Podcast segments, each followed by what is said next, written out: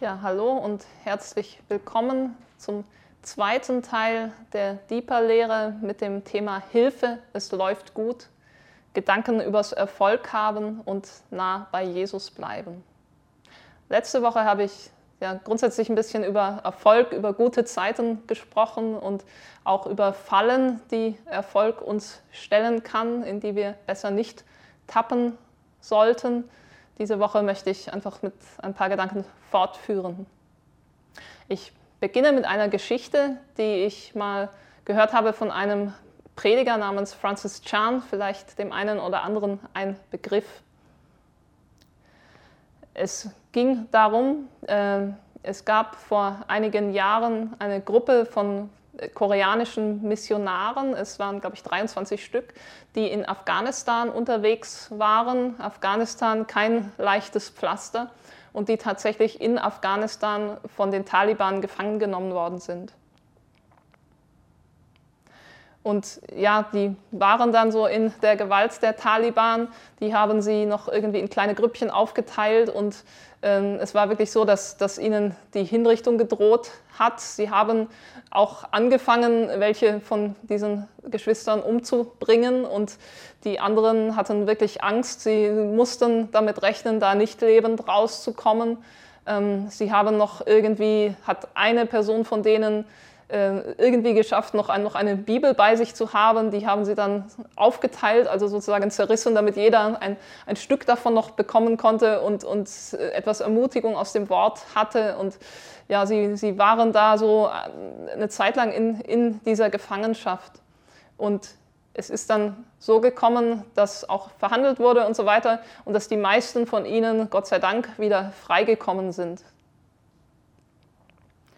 Und Francis Chan hat eben Jahre später einen von diesen Missionaren getroffen und der hat ihm etwas erzählt, was ihn sehr beeindruckt hat. Dieser Mann, ein Pastor auch, hat berichtet, ja, so, er hatte dann noch Kontakt mit den anderen Missionaren, die auch in dieser Gefangenschaft gewesen waren. Und so einer nach dem anderen mit der Zeit hätten sie gesagt, sag mal, Wünschst du dir nicht, wir wären noch dort? Wünschst du dir nicht, wir wären noch in dieser Situation, in, in dieser Gefangenschaft, in dieser krassen Ausnahmesituation? Sie haben gesagt, ja, ich hatte Angst.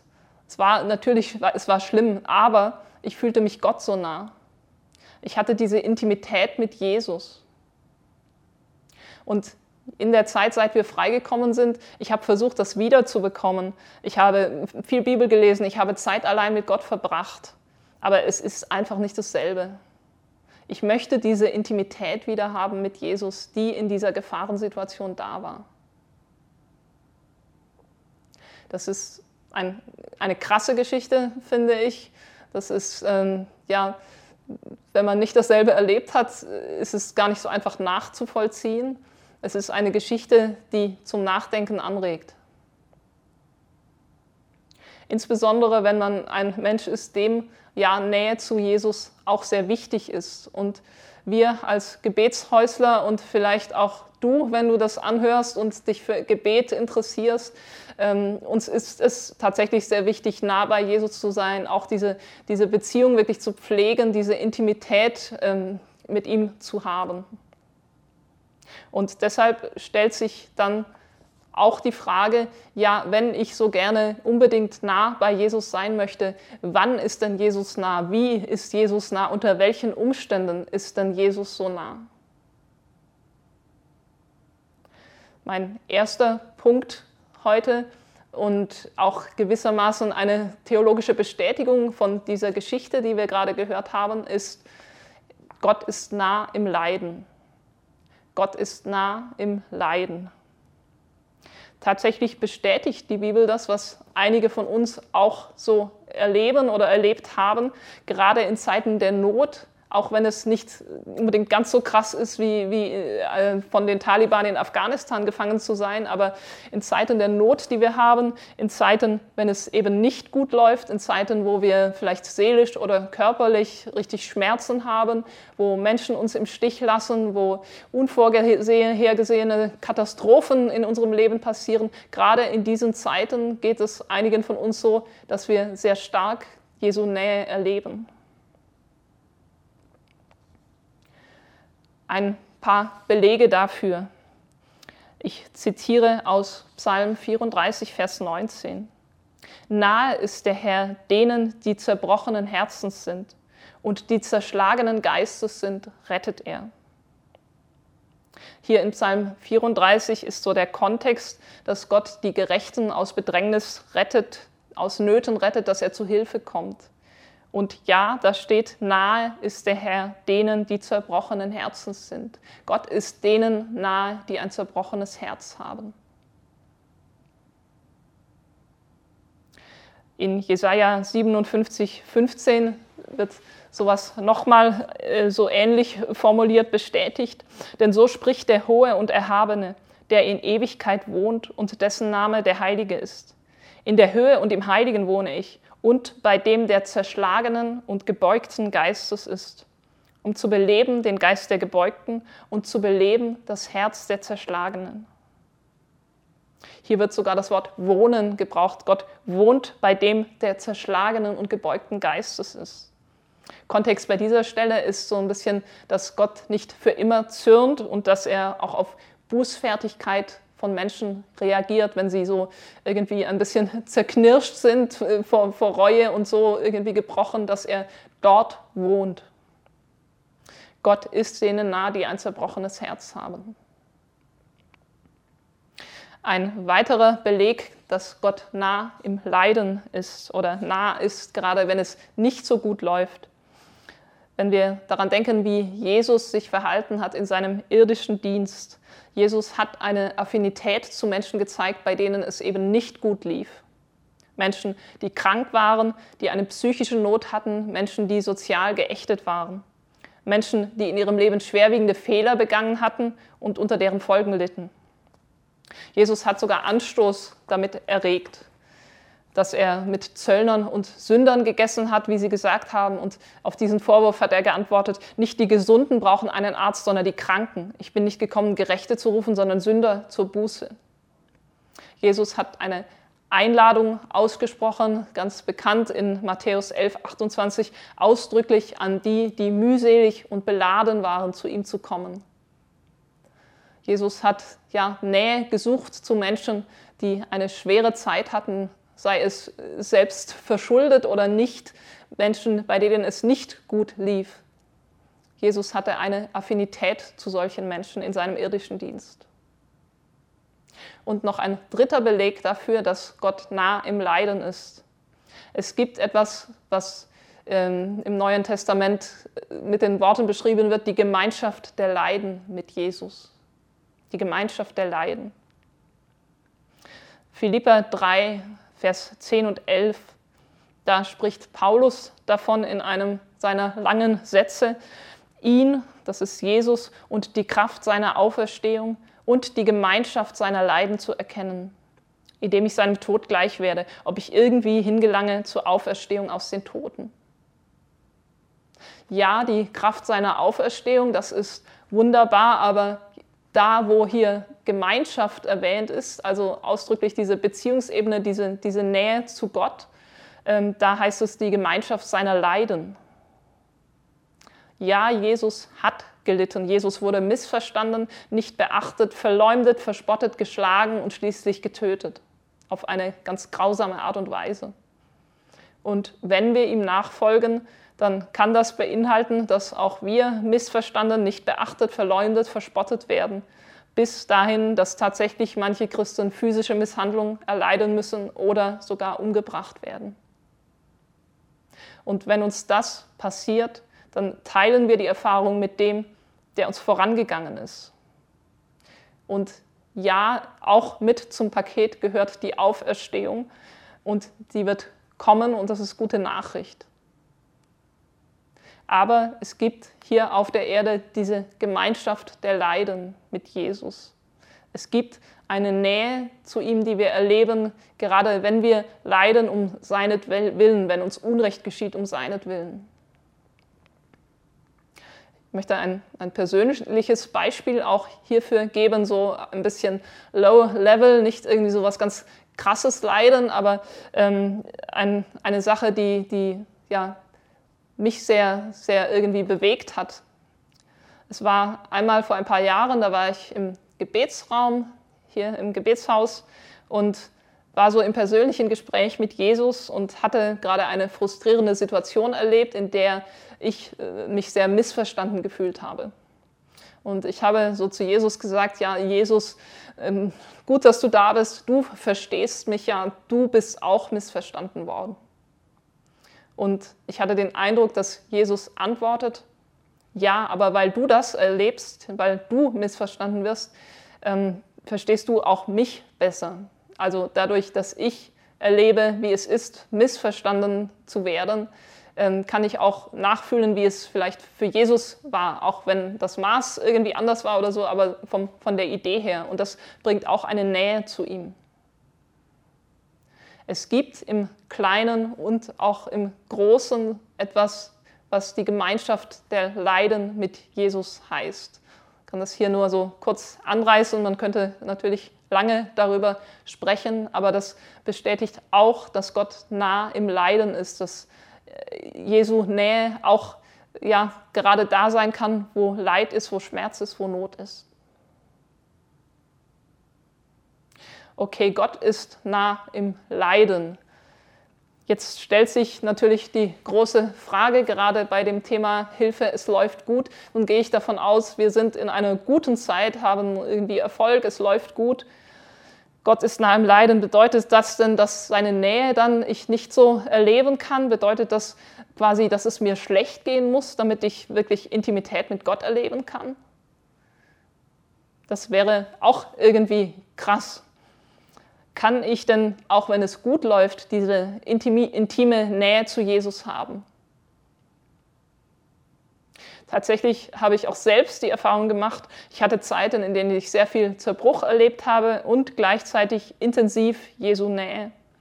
Und dann tauchte so ein bisschen Licht am Horizont auf und ich habe gemerkt, es wird irgendwie leichter, es kommt so eine, eine bessere Zeit und es kam aber auch wie eine Art Angst, wie wird es denn sein, wenn es besser wird? Wie wird es denn sein, wenn es mir gut geht? Wird meine Beziehung zu Gott dann womöglich distanzierter werden? Das will ich ja nicht.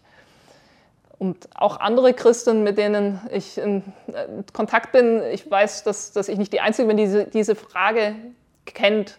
Wie wird es sein, wenn es mir gut geht? Werde ich dann so nah bei Jesus sein können? Und mittlerweile ist bei mir persönlich diese Angst, dann so wie Intimität mit Jesus zu verlieren, äh, kleiner geworden. Ich meine, dass es möglich ist, nah bei Gott zu sein, auch wenn es gut läuft. Und dazu möchte ich einige Gedanken teilen. Das ist jetzt relativ persönlich. Man könnte wahrscheinlich auch noch ganz andere Argumente finden, aber ich kann einfach das teilen, was mir so jetzt dazu eingefallen ist und äh, möchte auch einfach äh, dazu einladen, mal vielleicht über diese Frage nachzudenken. Auch die Frage ist ja wichtig, was ist mir denn wichtiger, nah bei Gott zu sein oder dass alles glatt läuft und dass mein Leben bequem ist. Also mein zweiter großer Punkt heute, wie kann ich in guten Zeiten die Nähe zu Jesus kultivieren? Wie kann ich in guten Zeiten die Nähe zu Jesus kultivieren? Mein erster Punkt nachdem wir vorhin gehört haben, Gott ist denen nah mit einem zerbrochenen Herzen, möchte ich einfach so ein bisschen die Logik umdrehen. Ja, wenn Gott denen nahe ist, dann ist es vielleicht gar nicht so schlecht, ein zerbrochenes Herz zu haben. Und dabei, damit meine ich nicht, dass wir so in der Not irgendwie stecken bleiben sollen und gar nicht anstreben sollen, äh, so quasi aus dem Sumpf rauszukommen oder so, oder gar nicht anstreben sollen, dass es gut läuft. Aber ja, ich glaube, es ist möglich, in einer gewissen Spannung zu leben. Wir lesen auch in der Schrift zum Thema zerbrochenes Herz, dass Gott zerbrochene Herzen heilt. Und wenn es bei dir nun gut läuft, dann ist das vielleicht so, dass du schon viel Heilung des Herzens erlebt hast in Bezug auf dein eigenes Leben. Dass dein zerbrochenes Herz von Jesus angerührt wurde und irgendwie wieder gesund, ganz mehr in Ordnung gekommen ist. Und an diesem Punkt, meine ich, gibt es zwei Optionen. Die erste, du könntest dann sagen, ja, okay, jetzt äh, früher hatte ich ein zerbrochenes Herz und jetzt hat Jesus das irgendwie geheilt und ich will um jeden Preis vermeiden, dass, dass ich wieder dahin komme, dass es zerbrochen wird. Ich umgebe einfach mein Herz mit einer dicken Schutzschicht. Ich werde auf keinen Fall mehr zulassen, dass mir irgendetwas oder irgendjemand das Herz bricht. Vielleicht bist du mal sehr von Menschen verletzt worden und hast dann beschlossen, ich lasse niemand und nichts mehr so nah an mich heran, dass ich wieder verletzt werden könnte. Es gibt Menschen, die vielleicht bewusst oder auch unbewusst diese Entscheidung treffen und dann so leben. Es gibt aber auch eine zweite Option, wenn du an dem Punkt bist, dein Herz war zerbrochen und ist wieder irgendwie heil geworden. Du kannst dich entscheiden, ja, ich werde auf eine Art verletzlich bleiben. Ich werde ein weiches Herz behalten und mir ist auch bewusst, dann gibt es das Risiko, dass dieses Herz auch wieder zerbrochen werden kann, dass ich verletzt werden kann, dass ich wieder so in eine Art Zerbrochenheit hineinkomme. Und ich versuche hier ehrlich gesagt für diese zweite Option zu werben. Ich möchte den Gedanken noch etwas weiterführen. Es gibt ein Lied von John Thurlow, vielleicht kennt es der eine oder andere. Ich kann viel anfangen mit diesem Lied. Er singt da, Things are not okay right now and they won't be till you come back. Also auf Deutsch, jetzt sind die Dinge nicht okay, sind sie nicht in Ordnung und sie werden es auch nicht sein, bevor du zurückkommst, also an Jesus gerichtet. Es ist nicht alles in Ordnung hier auf der Erde, bevor Jesus zurückkommt. Und ja, es gibt auf der Welt viele Menschen, die leiden. Es gibt sie auf anderen Kontinenten, es gibt sie aber auch ganz in deiner Nähe. Und im Himmel ist dann wirklich alles in Ordnung, da ist wirklich alles okay. Aber die Welt, in der wir leben, ist halt auf eine Art kaputt und krank. Es gibt äh, diesen Satz in 5. Mose 15, 11, der Arme wird nicht aus dem Land verschwinden. Darum befehle ich dir, deinem Bruder, deinem Elenden und deinem Armen in deinem Land sollst du deine Hand weit öffnen. Diesen Gedanken finde ich interessant auch für die heutige Zeit. Ja, wir beten viel und wir erleben auch, dass Gott hilft uns selbst, anderen Menschen, dass Dinge besser werden. Aber irgendwie verschwindet der Arme nicht aus dem Land.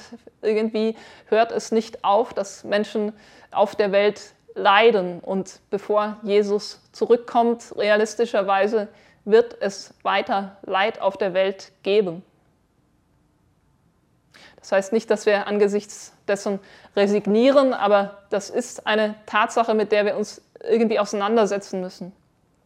Und wenn du nun gerade eine Zeit hast, in der es gut läuft, in der es dir gut geht, dann kannst du dich durchaus von der Not anderer Menschen bewegen lassen. Du kannst dich ein Stück weit mit Leidenden identifizieren. Jesus hat das getan. Jesus hat sich mit dem Leid der Menschen identifiziert. Es ist eine gesunde Reaktion, wenn ich Unrecht wahrnehme und es mir nicht egal ist, wenn ich vielleicht sogar richtig zornig werde darüber. In der Bergpredigt glückselig, die nach der Gerechtigkeit hungern und dürsten, denn sie werden gesättigt werden. Du kannst mit notleidenden Menschen zusammen Schmerz und Wut empfinden über Unrecht, das geschieht. Du kannst auch zulassen, dass dein Herz dabei wieder einen gewissen Zerbruch erlebt. Manchmal ist es ja so, okay, man sieht etwas vielleicht im Leben eines anderen und ja, man ist bewegt und man sagt direkt, okay, ich bete oder ich helfe dir irgendwie und man erlebt auch schnell, dass eine Wende passiert. Aber manchmal passiert es nicht so schnell und manchmal ist vielleicht eine Ohnmacht da angesichts der Größe der Not. Manchmal siehst du vielleicht direkt keinen Weg. Du fragst dich ja, wie soll Gott denn hier überhaupt was machen? Wie kann denn da überhaupt geholfen werden? Und das ist der Punkt, wo es einfach naheliegend ist, dass dein Herz wieder einen gewissen Zerbruch erlebt. So auch ein, ja, ich weiß ja, dass Jesus der Retter ist, dass Jesus die Antwort ist, aber im Moment, ich sehe so wenig von Rettung, ich sehe so wenig von Hilfe. Ähm, wie soll das bloß werden? Wie soll das weitergehen? Du kannst zulassen, dass dein Herz wieder mit jemand anders zusammen zerbrochen wird. Und du kannst dich an Gott wenden mit dieser mitempfundenen Not. Vielleicht wird Gott dich dann tiefer in Fürbitte, Fürbitte hineinführen. Vielleicht kommt auch eine Idee, wie du diesem Menschen, diesen Menschen helfen kannst oder irgendetwas anderes. Vielleicht äh, ja, zeigt dir Gott etwas. Meine Vermutung und meine These hier ist jedenfalls, wenn du verletzlich bleibst und zulässt, dass du immer wieder ein Mensch mit einem zerbrochenen Herzen wirst, dann wirst du auch immer wieder Gottes heilende Zuwendung und eine starke Nähe zu Jesus erleben. Und das auf eine besondere Weise und irgendwie anders als in den Momenten, in denen sich alles gut anfühlt. Und ich meine, dass das so im Lauf unseres irdischen Lebens auch wie so ein, eine Art Kreislauf sein kann. Es gibt die Zeiten, da ja, geht es schlecht und dann gibt es die Zeiten, ja, wir schreien zu Gott und dann gibt es die Zeiten, wir erleben Gottes Eingreifen, sei das jetzt in, im eigenen Leben oder auch mitempfunden mit jemand anders. Und dann gibt es Zeiten, es läuft gut. Es ist auch wie, wie Jahreszeiten oder so. Und ja, es gibt Zeiten des Zerbruchs und es gibt Zeiten, wo Gott heilend eingreift. Aber ja, es kommt vielleicht wieder Zerbruch und es kommt wieder ein heilendes Eingreifen von Gott. Ich glaube, in diesem Leben kommen wir nicht wirklich an den Punkt, wo, ja, wo wir das irgendwie hinter uns lassen können, wenn wir ehrlich sind. Noch eine kleine Warnung in Bezug darauf, wenn ich sage, ich denke, es ist ganz gut, Zerbrochenheit zuzulassen. Ich meine, es ist wichtig, auch das richtige Maß dabei zu finden. Also nicht, dass wir uns überwältigen lassen von der Not in der Welt, dass wir dann völlig resigniert werden oder so. Es bleibt, Jesus ist auferstanden am dritten Tag. Halleluja. Aber es gibt einen Weg, Not und Leid nicht zu verdrängen und trotzdem hoffnungsvoll zu leben. Es gibt einen Weg, Zerbrochenheit zuzulassen und ich meine, dass dieser Weg mit einer besonderen Gottesnähe einhergeht. So, das war der erste Gedanke, wie, ja, wie kann ich in guten Zeiten die Nähe zu Jesus kultivieren? Erster Gedanke, Zerbrochenheit zulassen. Der zweite Gedanke hierzu. Ich kann Liebe als Maßstab nehmen. Ich zitiere 1. Johannes 4, 16a. Gott ist Liebe und wer in der Liebe bleibt, bleibt in Gott und Gott in ihm. Also es geht hier um Nähe zu Gott und in Gott bleiben, das beinhaltet ja Nähe. Und dazu lesen wir hier, ist es wichtig, in der Liebe zu bleiben. Und nebenbei bemerkt, Johannes macht auch deutlich in seinem Brief, dass Liebe zu Gott und Liebe zum Nächsten, Liebe zu anderen Menschen Hand in Hand gehen. Wenn es nun gut läuft gerade und du irgendwie erfolgreich bist, dann ist es relativ naheliegend, auf die eigene Leistung zu schauen, auf das, was man schon erreicht hat, auf das, was man noch tun will, soll, muss und so weiter. Aber Paulus macht deutlich in 1. Korinther 13, dass ohne Liebe das alles gar nichts wirklich ist, gar nichts bedeutet. Wenn ich in den Sprachen der Menschen und der Engel rede, aber keine Liebe habe, so bin ich ein tönendes Erz geworden oder eine schallende Zimbel. Und wenn ich Weissagung habe und alle Geheimnisse und alle Erkenntnis weiß und wenn ich allen Glauben habe, so dass ich Berge versetze, aber keine Liebe habe, so bin ich nichts. Und wenn ich alle meine Habe zur Speisung der Armen austeile und wenn ich meinen Leib hingebe, damit ich Ruhm gewinne, aber keine Liebe habe, so nützt es mir nichts. Liebe ist beziehungsorientiert. Liebe ist nicht leistungsorientiert. Eine Idee, wenn du so vielleicht ab und zu einen Moment hast, wo du dein Leben reflektierst, deinen Tag, deine Woche reflektierst, stell doch mal die Frage, wie habe ich geliebt? Nicht die Frage, was habe ich geleistet oder ja, wie war meine Performance oder so, sondern wie habe ich geliebt? Habe ich geliebt? War mir das wichtig? Dein Chef bei der Arbeit wird dir diese Frage wahrscheinlich eher nicht stellen. Dein Pastor vielleicht, vielleicht dein Ehepartner. Aber oft geht es bei Erwartungen, die Menschen aneinander haben, einfach um erledigte Aufgaben. Gott hat einen höheren Standard. Er will offensichtlich mehr als Erfüllungsgehilfen, die ein paar praktische Aufgaben für ihn erledigen. Er will Freunde, er will Vertraute. Beziehungspflege ist wichtig, auch direkt bezogen auf die Beziehung mit Gott. Ich kann bewusst Zeit nehmen, um Gott seiner selbst willen zu suchen, nicht um irgendetwas zu bekommen oder zu erreichen. Und so kann die Liebe zu Gott Raum haben. In einer leistungsorientierten Welt darf ich Liebe zum Maßstab nehmen und dem Gott nah sein, der die Liebe ist. dritter Punkt, nah bei Gott sein, bleiben in erfolgreichen Zeiten. Ich zitiere nochmal 1. Johannes 5, Vers 21, das ist der Briefschluss und da schreibt Johannes, Kinder, hütet euch vor den Götzen. Wir haben mal als WG, da machen wir ab und zu Hauskreis und wir haben mal über, über diese Passage gesprochen und sind dann so drauf gekommen, das ist ja mal wirklich eine interessante Art und Weise, einen Brief zu beenden. Oft enden ja die neutestamentlichen Briefe so mit Gnade und Frieden und irgendwelchen Wünschen oder Grüßen. Ähm, und ja, so hier der Klassiker beim E-Mail-Schreiben ist liebe Grüße oder herzlich oder was auch immer. Aber ja, wer von uns hat schon mal einen Brief, eine E-Mail mit den Worten beendet, Kinder, hütet euch vor den Götzen? Also wir in der WG richten jetzt manchmal so einander Grüße aus und das ist dann natürlich immer mit einem Augenzwinkern. Aber tatsächlich ja, ist diese Aussage durchaus wichtig. Gott ist ein eifersüchtiger Gott. Es ist nicht förderlich für die Beziehung mit ihm und für Nähe zu ihm, wenn wir unser Herz zu sehr an Dinge oder auch an Menschen hängen. Und gerade das kann durchaus passieren, wenn es gut läuft, wenn es vielleicht auch ähm, so auf materieller Ebene gut läuft oder wenn Beziehungen in Ordnung sind, dass wir unser Herz an Dinge oder Menschen hängen.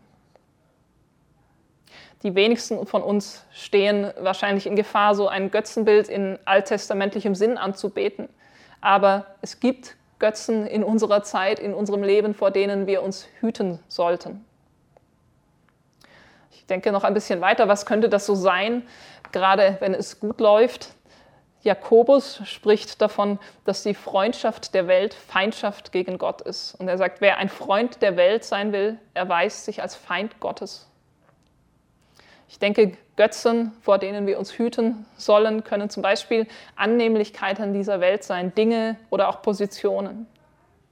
Wenn ich nun gerade ein relativ bequemes Leben habe, dann passiert es schnell, dass ich denke, ich hätte einen Anspruch darauf. Das ist fraglich. Es ist gut, eine Bereitschaft zu behalten, Dinge und Gewohnheiten loszulassen. Wir hier im Gebetshaus benutzen öfter die Formulierung etwas mit offenen Händen tragen. Zum Beispiel dann eine Aufgabe, die als Privileg empfunden wird. Ich vermute, es ist gut, wenn ich auch mein Auto, meinen Urlaub, meinen Kontostand mit offenen Händen trage. Ich kann mich auch hüten davor, die Meinung, die Erwartungen anderer Menschen zu einem Götzen zu machen, mein Herz daran zu hängen. Galater 1,10b. Wenn ich noch Menschen gefiele, so wäre ich Christi Knecht nicht. Um Gott nicht eifersüchtig zu machen, ist es gut, Menschen nicht auf einen Sockel zu stellen, sie nicht wichtiger als Jesus zu nehmen, nicht um ihnen zu gefallen, Dinge zu tun, die meine Beziehung zu Jesus stören. Und manchmal kann das gerade, wenn es gut läuft, eben auch so sein, dass die Erwartungen von Menschen zunehmen und dass man dann so auch merkt, das will ich eigentlich nicht wieder verlieren. Die finden mich cool, die klopfen mir auf die Schulter. Also ist besser, ich tue, was die von mir erwarten. Aber wenn wir das zu hoch hängen, diesen Wunsch, Menschen zu gefallen, dann kann es wirklich störend sein für die Beziehung zu Jesus. Ich hatte mal vor einigen Jahren eine Situation an meinem früheren Arbeitsplatz. Da gab es einen Leiter und ich habe so richtig Spannung mit der Person gehabt. Und, ähm, aber gleichzeitig auch eigentlich, ja, die gegenseitige Wertschätzung war sehr hoch zwischen uns und, und die Beziehung war mir auch wichtig. Und ich habe einfach sehr lange versucht, einem direkten Konflikt aus dem Weg zu gehen. Und irgendwann habe ich aber gemerkt, wenn ich jetzt hier Jesus gegenüber authentisch bleiben möchte, dann muss ich diesen Konflikt ansprechen habe ich gemacht, ähm, versucht nach bestem Gewissen und Gewissen es irgendwie gut zu machen. Es hat nicht gut funktioniert, der Konflikt ist richtig eskaliert. Es war, glaube ich, für beide Seiten sehr schmerzhaft und unangenehm, eben menschlich. Aber ich habe auch gemerkt, es war richtig gut für meine Beziehung zu Jesus. Nebenbemerkung, ähm, damit die Geschichte ein kleines Happy End hat, Jahre später ist die Beziehung zu der Person auch wieder in Ordnung gekommen. Aber in diesem Moment war es unschön auszuhalten und dennoch, ich habe gemerkt, ja, das war richtig, weil jetzt ist es, ist es vielmehr wieder so, dass nichts zwischen Jesus und mir steht. Wenn wir nah bei Jesus sein wollen, ist es gut, Götzen zu meiden. Und ich möchte noch einen Punkt erwähnen auf die Frage hin, wie kann man Jesu Nähe kultivieren in guten Zeiten. Das klingt jetzt vielleicht fast ein bisschen mystisch. Ich nenne diesen Punkt der Wolkensäule folgen. Der Gedanke hier, wenn ein Schaf dem Hirten nicht von den Fersen weicht, dann ist es ja so ähm, rein räumlich gesehen nah bei ihm. Wenn wir Gottes Leitung gut wahrnehmen und ihm direkt folgen, dann fördert das die Nähe zu ihm.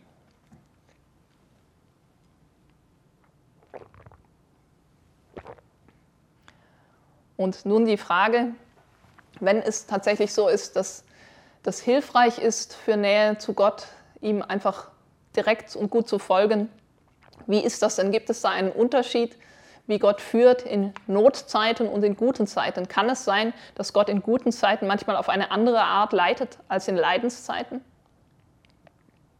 Vor einigen Wochen war ich mal im Schwarzwald unterwegs, so eine kleine Wanderung gemacht und da ihr kennt das wahrscheinlich, sieht man manchmal so ein bisschen, wie die Wolken entstehen quasi. Man sieht so über den Bäumen, wie sich da sowas zusammensammelt so, und zu einer Wolke wird. Und so war das auch an diesem Tag.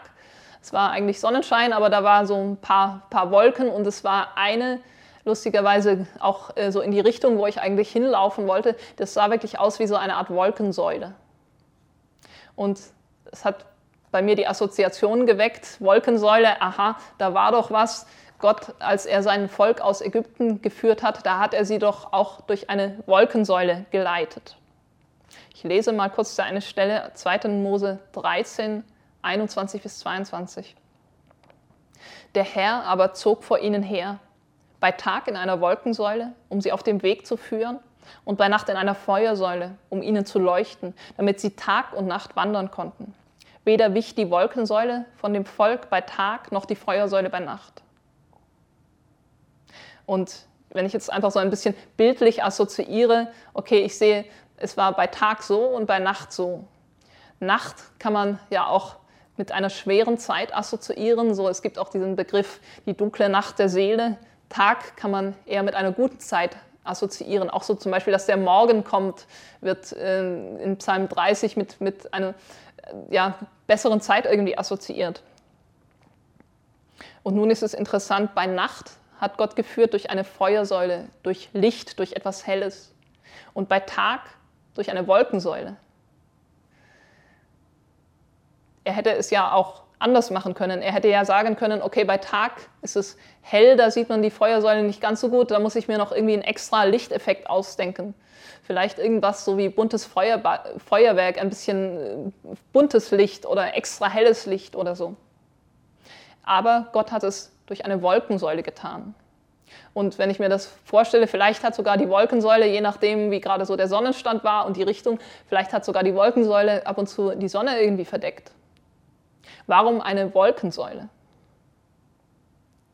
Und eben, ich rede jetzt einfach bildlich und assoziiere mir kam der Gedanke, Gott kann auch zu uns sprechen, kann uns leiten durch etwas, was uns nicht die Schokoladenseite des Lebens zu sein scheint, was nicht so hell und strahlend und glorreich aussieht. Gott kann sich möglicherweise zu Wort melden, vielleicht so durch ein kleines Missgeschick, eine Meinungsverschiedenheit, etwas, was irgendwie unangenehm ist in deinem Leben, etwas, was du lieber nicht hättest, was du lieber ignorieren würdest. Ich möchte mal einladen zu dem Gedanken, schau doch mal, ob an deinem Erfolgshimmel vielleicht irgendwo eine Wolke zu sehen ist, durch die dir Gott etwas zeigen möchte, durch die Gott dich leiten möchte.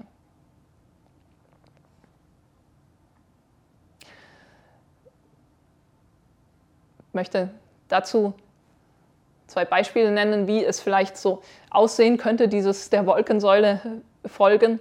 Ein Beispiel, Nehemia im Buch Nehemia am Anfang lesen wir, dass so äh, Nehemia da eine ganz gute Stellung hatte und ähm, im Exil war und dass er dann durch äh, Männer, die zu ihm kamen, gehört hat, dass Jerusalem ähm, in einem ganz schlimmen Zustand ist.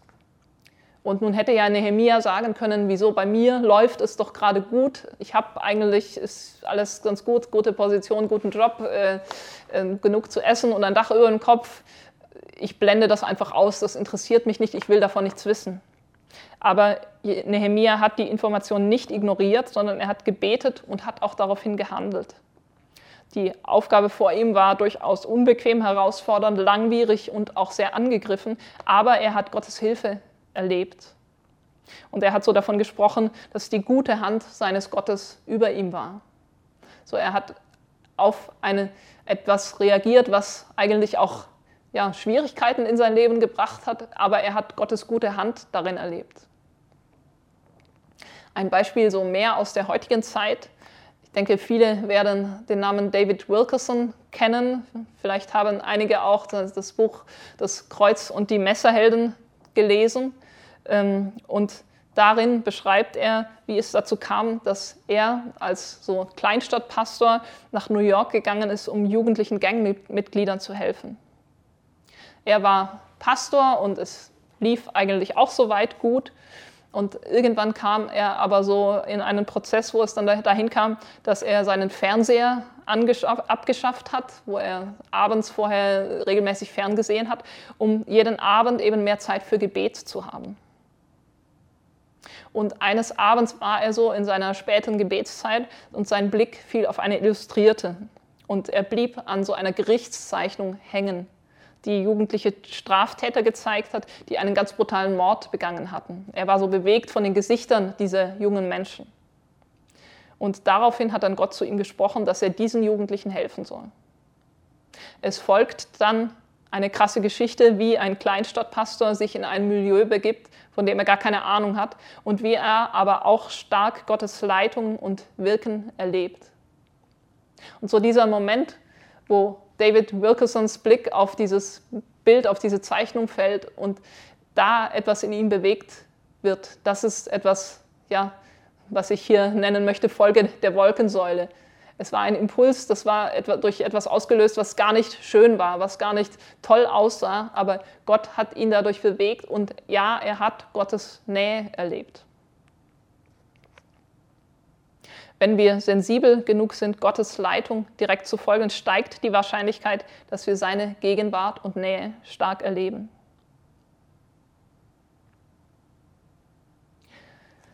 Ich habe hier jetzt eben ein paar Gedanken genannt, was hilfreich sein kann, um in guten Zeiten Nähe zu Gott zu kultivieren. Ich möchte einfach nochmal diese Punkte wiederholen. Das war Zerbrochenheit zulassen, Liebe als Maßstab nehmen, Götzendienst vermeiden und der Wolkensäule folgen. Und ich behaupte jetzt nicht, dass das irgendwie so ein Automatismus wäre, so äh, vier Schritte zur tollen Intimität oder so. Gottes Gegenwart zu erleben ist ein Geschenk, das wir nicht produzieren können. Und bin sehr dankbar für Momente, in denen ich Gott nah erleben darf. Und ich glaube nicht, dass das einfach ist, weil ich so die richtigen äh, Schritte immer gehe oder so. Aber ich vermute trotzdem, manchmal hat es etwas mit einer Entscheidung von unserer Seite zu tun. So diese Entscheidung, was will ich lieber? Ein angenehmes, bequemes Leben oder ein Leben in enger Verbundenheit mit Jesus? Was will ich lieber? Einen gemütlichen Tag oder einen ja, intimen Tag mit Jesus. Ich möchte mit dieser Lehre auch einfach zum Nachdenken darüber einladen. Ich mache an der Stelle noch einen kurzen Einschub. Ähm, letzte Woche kam ja so der Teil 1 raus von dieser Lehre und da hat eine Hörerin unter, bei YouTube einen Kommentar geschrieben und hat angemerkt, interessant wäre auch die Frage in dieser Thematik, darf es mir gut gehen angesichts Punkt, Punkt, Punkt. Ähm, Finde ich eine spannende Frage, eine gute Frage. Ähm, jetzt äh, ist nicht mehr der, der Raum, da jetzt detailliert äh, drüber äh, zu reden oder, oder reinzugehen. Äh, habe das auch nicht groß ausgearbeitet, aber ich finde, es passt ganz gut auch an diese Stelle und möchte einfach ganz kurz ein paar Gedanken dazu noch anfügen. Wenn ich die Frage richtig verstehe, ich hoffe, dass ich sie richtig verstehe, dann könnte man sie vielleicht auch so umformulieren, äh, darf es mir gut gesehen angesichts vielleicht Not in der Welt oder auch muss ich ein schlechtes Gewissen haben, wenn ich eine gute Zeit erlebe, während es anderen Menschen schlecht geht? Hier einfach ganz kurz ein paar Gedankenansätze. Gott zeigt sich als ein Gott, der möchte, dass Menschen schmecken und sehen, wie gut er ist. Und auch als ein Gott, der Zeiten festsetzt, Jahreszeiten, Tag und Nacht, aber auch zum Beispiel Zeit fürs Weinen und Zeit fürs Lachen, so diese Stelle Prediger 3. Ich glaube, wenn Gott mir etwas Gutes schenkt oder auch eine gute Zeit schenkt, muss ich kein schlechtes Gewissen haben. Aber ich glaube auch, mit, dieser, ja, mit diesem Gutgehen habe ich irgendwie auch eine Verantwortung. Es sollte mir nicht egal sein, wenn es anderen schlecht geht. Und ich kann fragen, wie kann ich denn sinnvoll umgehen mit dem, was Gott mir geschenkt hat? Das klang eben vorher auch ein bisschen an in diesem Punkt Zerbrochenheit zulassen. Das ist etwas, das ist äh, etwas anderes, als zu sagen, na, mir geht's gut und wie es dem Rest der Welt geht, interessiert mich nicht.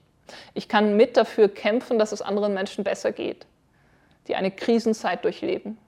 Ich kann danach trachten, mit meinem Leben den zu ehren, der unsere Schuld getragen hat, der Schmerz und Leid auf sich genommen hat, um uns zu erlösen. Ich kann anstreben, dass mein Leben so die Botschaft rüberbringt, siehe das Lamm Gottes, das die Sünde der Welt wegnimmt dass mein Leben irgendwie auf Jesus deutet. Ich kann mich bewusst entscheiden, nicht den Erfolg festzuhalten, sondern an Jesus festzuhalten. Ja, ich komme jetzt langsam zum Schluss. Thema Hilfe, es läuft gut. Der Gedanke, wenn es gut läuft, wenn eine erfolgreiche Zeit da ist, dann brauche ich auch Gottes Hilfe nicht nur in der Not. Und ja, ich glaube, dass Gott uns hilft, auch mit Erfolg gut umzugehen. Und ja, ich glaube auch, dass es wichtig ist, darüber nachzudenken und bewusst Gott auch zu sagen, ja, ich brauche deine Hilfe in dieser guten Zeit.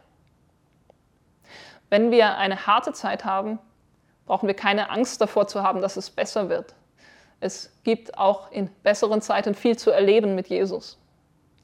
Wenn es aber gut läuft bei uns, dann können wir uns bewusst machen, dass es Erfolgsfallen gibt. Das ist ein bisschen, worüber ich im ersten Teil gesprochen habe. Und wir können rechtzeitig überlegen, wie wir bewusst Nähe zu Gott kultivieren können, damit wir nicht in eine solche Falle tappen. Wir können auch bewusst mal darüber nachdenken, was ist mir denn wirklich wichtig? Einfach so äh, oberflächlich, äh, dass es gut läuft? Oder ist es mir tatsächlich in meiner Prioritätenliste eigentlich noch wichtiger, nahe bei Jesus zu sein? Mein Wunsch wäre ein bisschen mit dieser Lehre, das ähm, ja, mit dazu beizutragen, dass, dass wir so ähm, darüber nachdenken und in eine Richtung gehen, dass wir Jesus Nachfolger sind, die etwas sagen können, was auch Paulus gesagt hat lese Philippa 4, die Verse 12 bis 13. Vers 13 wird ganz oft zitiert, Vers 12 vorneweg nicht so oft und ich finde es spannend, diese beiden Verse nacheinander zu lesen. Sowohl erniedrigt zu sein, weiß ich, als auch Überfluss zu haben, weiß ich. In jedes und in alles bin ich eingeweiht. Sowohl satt zu sein, als auch zu hungern, sowohl Überfluss zu haben, als auch Mangel zu leiden. Alles vermag ich in dem, der mich kräftigt. Und Paulus spricht hier über ein Eingeweihtsein von Gott. Und zwar sowohl erniedrigt zu sein, als auch Überfluss zu haben. Jetzt mal in meinen Begriffen äh, nehme ich mir die Freiheit, das so auszulegen. Ich weiß sowohl durch schwere Zeiten zu gehen, als auch durch gute Zeiten zu gehen. Und ich bin eingeweiht. Alles vermag ich in dem, der mich kräftigt ja, es ist wichtig, dass Gott uns kräftig und es ist wichtig, dass er uns einweiht. Es ist wichtig, dass wir sowohl von ihm lernen, wie wir schwere Zeiten durchstehen, als auch, wie wir, wie wir mit guten Zeiten umgehen sollen. Er kann bei beidem helfen. Und das ist mein Wunsch, dass das so läuft in unserem Leben, dass wir ja, Gottes Hilfe erleben und ihn auch darum bitten, in guten und in schlechten Zeiten und dass wir nah bei Jesus sind in guten und in schlechten Zeiten. Ich schließe noch mit einem Gebet. Bete gerne mit oder in deinen eigenen Worten, wenn du möchtest. Herr, danke, dass du der Gott bist, der Immanuel ist, Gott mit uns, der Gott, dem es ein Anliegen ist, Menschen nah zu sein, unter Menschen zu wohnen, dem Beziehung ein Anliegen ist. Und ja, Herr, ich will unbedingt nah bei dir sein. Ich liebe deine Nähe. Ich wünsche mir Intimität mit dir. Und ich glaube, ich kann das auch sagen für, für andere Geschwister hier so aus, aus dem, ja, gerade aus der äh, Gebetshausszene oder auch andere Christen. Es ist uns kostbar, wenn wir deine Nähe erleben dürfen. Und ja, ich bete einfach in Ich-Form jetzt. Du kannst dir ja überlegen, ob du das mittragen kannst. Ich bete, Herr, hilf mir, die Nähe zu dir, ja, oberflächlichem Erfolg vorzuziehen. Hilf mir, ja, zu, zu sagen, ich will nah bei Jesus sein und das ist oben auf der Prioritätenliste vor weltlichem Erfolg. Und so bete ich, Herr, um deine Hilfe für uns, für meine Geschwister ähm, in Zeiten, in denen es schlecht läuft und in Zeiten, in denen es gut läuft. In Jesu Namen. Amen.